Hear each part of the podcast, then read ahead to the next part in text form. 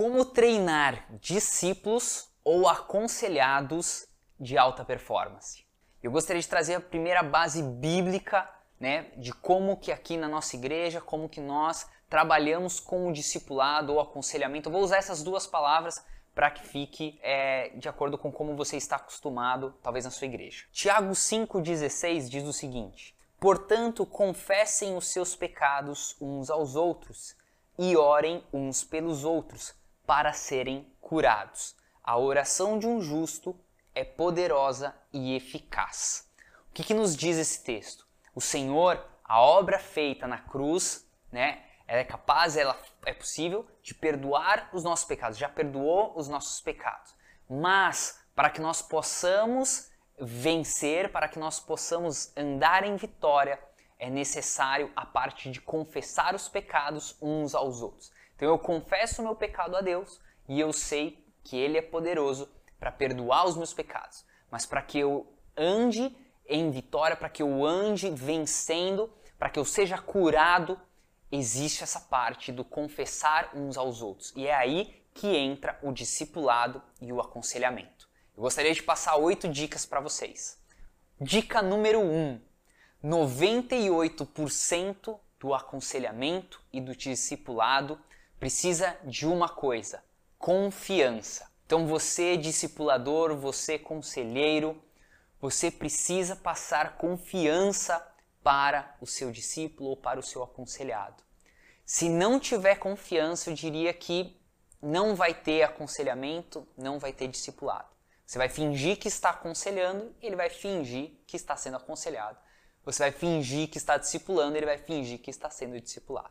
É necessário a confiança. O confessar, não dá para essa pessoa confessar, abrir o coração se ele não confia em ti. Então, muito importante, trabalhem isso no vocabulário de vocês, reforcem a importância de que aquilo que for conversado a dois ali no momento de discipulado não vai sair dali daquele lugar, a não ser que o discipulador ou o conselheiro tenha permissão do seu discípulo ou do seu aconselhado.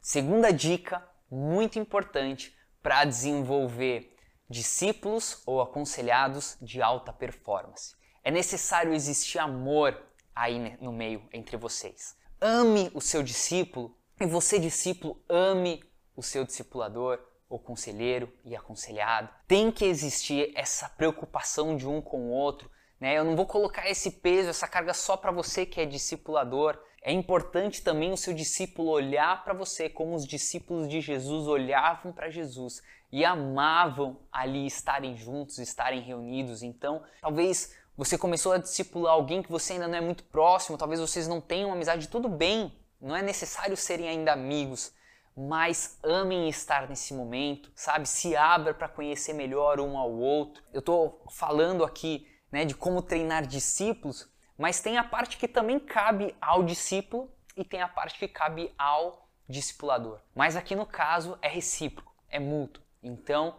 ame o seu discípulo, se importe com ele, ligue para ele, saiba como ele está. Quando você perceber que ele está um pouco diferente, vá atrás, se importe. Mesma coisa, você que é discípulo, se importe com o seu discipulador. Terceiro ponto, caminhe lado a lado. Não caminhe acima e abaixo, como se porque você é discipulador ou conselheiro, é, você está numa, num degrau mais alto da escala hierárquica e você manda e ele obedece. Não. Caminhe como Jesus caminhou com os seus discípulos, lado a lado, como irmãos, sabe? Na, é uma conversa na mesma direção.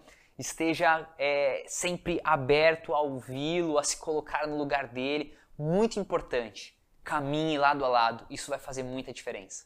Quarto ponto. Quero aproveitar que você está aqui assistindo o nosso terceiro vídeo da série. Caso você não assistiu ainda os vídeos anteriores, te encorajo no final desse ir lá conferir. E se você ainda não é inscrito no nosso canal, por favor, se inscreva aqui, coloque comentários, compartilhe com seus amigos, ajuda bastante a gente a receber um feedback, saber como está sendo o nosso trabalho e ficamos à disposição também para ajudá-los aqui através, tirando as suas dúvidas, através dos comentários. Coloca aqui, é muito importante para gente. Esteja sempre aberto a aprender. Sim, você discipulador ou você conselheiro, não é porque você está discipulando ou porque você está aconselhando que você não deve aprender. Pelo contrário, utilize dessa experiência de estar discipulando, de estar aconselhando para aprender junto com o seu discípulo. Mestre não é aquele que ensina, mestre é aquele que está sempre aprendendo. Quinto ponto: não coloque expectativas muito altas em cima do seu discípulo ou do seu aconselhado. Por que, que eu digo isso? Porque grande parte da evolução de um discípulo ou de um aconselhado depende muito mais dele do que de você. Então, às vezes você vai querer projetar nele aquilo que você viveu em Deus ou no ritmo que você viveu em Deus e você acaba colocando muita expectativa em cima dele né? E você vai começar a se frustrar porque você vai tentar despertar algo e que você não vai conseguir, porque vai depender dele, vai depender muito mais da entrega dele, do quanto ele está aberto para ser discipulado ou para ser aconselhado. Sexto ponto: ser discipulador ou ser aconselhador não é ser mãe e não é ser pai. Então vai ter coisas que você vai ouvir, você vai ter discernimento, vai entender, e você vai ter que dizer para ele, cara, desculpa, isso daqui cabe aos teus pais, isso daqui não é minha função. Então, entenda saber separar aonde começa a tua responsabilidade como discipulador e aonde termina a tua responsabilidade como discipulador. Né? Às vezes eu vejo discipuladores se sacrificando e tal, e não porque ele é meu discípulo, isso e aquilo.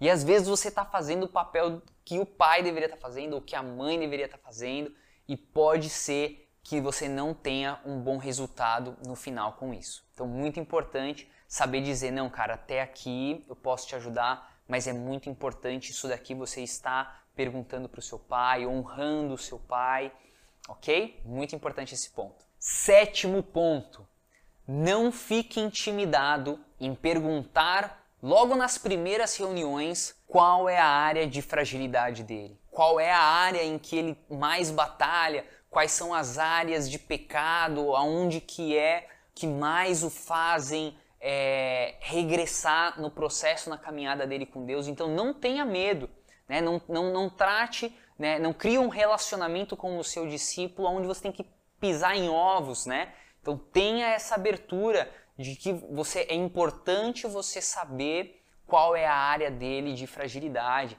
Talvez ele não consiga abrir na primeira reunião, mas esteja ali sempre, ó, oh, cara, é importante. E que para isso, é claro, você vai precisar inspirar muita confiança, possa abrir o coração dele com tranquilidade. E uma vez aberto, cara, guarda isso contigo. Se você, claro, precise de ajudas, peça a permissão do seu discípulo ou do seu aconselhado para tratar essa área caso envolva outras pessoas ou outras ferramentas que você precise. Oitavo ponto: mantenha frequência nos seus aconselhamentos ou nos seus discipulados. Não faça um discipulado hoje, né, uma reunião hoje e outra daqui seis meses. Muito importante manter uma frequência. Qual é a, a frequência ideal? Vai depender, vai variar de caso para caso, não sei a sua rotina, não sei se você trabalha, se ele trabalha, se, se, se, vocês têm impedimentos, enfim, mas acredito que vocês estão na mesma igreja, estão sempre presentes, às vezes, nas mesmas atividades. Então marquem talvez antes de uma reunião, antes de um culto, ou após um culto, após um, uma reunião de célula, por exemplo, mas tenha frequência, muito importante vocês terem ali estabelecido uma data ou um período de tanto, então tempo de 10 10 dias, de 15 15 dias, no máximo de um em um mês, mas tenha frequência, isso vai ser muito bom. Eu gostaria de dar um bônus, um extra aqui, a mais do que eu falei até agora, e que eu vejo que é muito importante também. Você discipulador ou você que está se abrindo para ser um discipulador, você não precisa ser mais velho do que o seu discípulo. Eu, por exemplo, eu discipulo jovens, rapazes que são mais velhos do que eu, que têm até filhos, que têm mais tempos de casado do que eu. O importante para isso é você amar aquela vida, você se importar com aquela vida.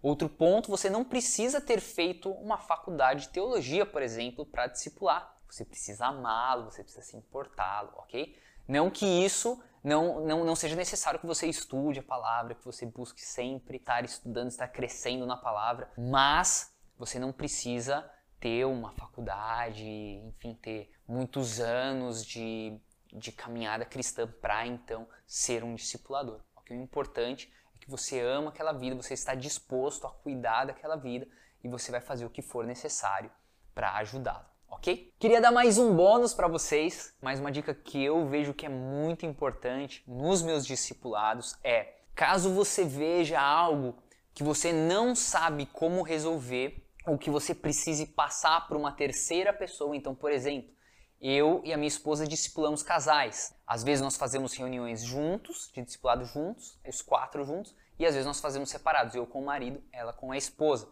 E às vezes eu posso ver algo que está acontecendo com o esposo que eu precise levar para minha esposa para que ela possa trabalhar com a esposa dele. Eu nunca vou levar isso sem a permissão dele. Então eu vou perguntar, cara, é o seguinte, tô vendo que isso daqui é importante eu né, nós trabalharmos em conjunto nessa área, por exemplo. Permite que eu leve isso para minha esposa, para pastora no caso, e que ela venha estar trabalhando com a tua esposa em conjunto. Se ele falar, não, beleza, pode passar, e aí eu passo. Caso ele não autorize, não tem por que eu comentar com a minha esposa. Já pensou? Eu comento com a minha esposa sem querer, minha esposa pega um dia, solta para a esposa dele. Imagina o que vai virar, não é mesmo? Ou às vezes eu posso ver uma situação e eu julgue ser necessário eu passar para o meu pastor, olha, meu discípulo, eu preciso passar essa situação, essa situação foge do como eu consigo resolver, eu preciso levar para o nosso pastor. Eu tenho a sua autorização, tá tudo certo? E ele vai poder falar, cara, eu acho que ainda não, você pode esperar mais um pouco. E aí você então estabelece um prazo para que não fique enrolando com essa situação por muito tempo. Então é isso, pessoal. Se esse conteúdo foi bom para você, foi relevante, eu gostaria de te encorajar a compartilhar esse vídeo com os seus amigos. Se você ainda não se inscreveu, se inscreve aqui no canal e continue nos acompanhando, ok? Vem mais vídeo por aí.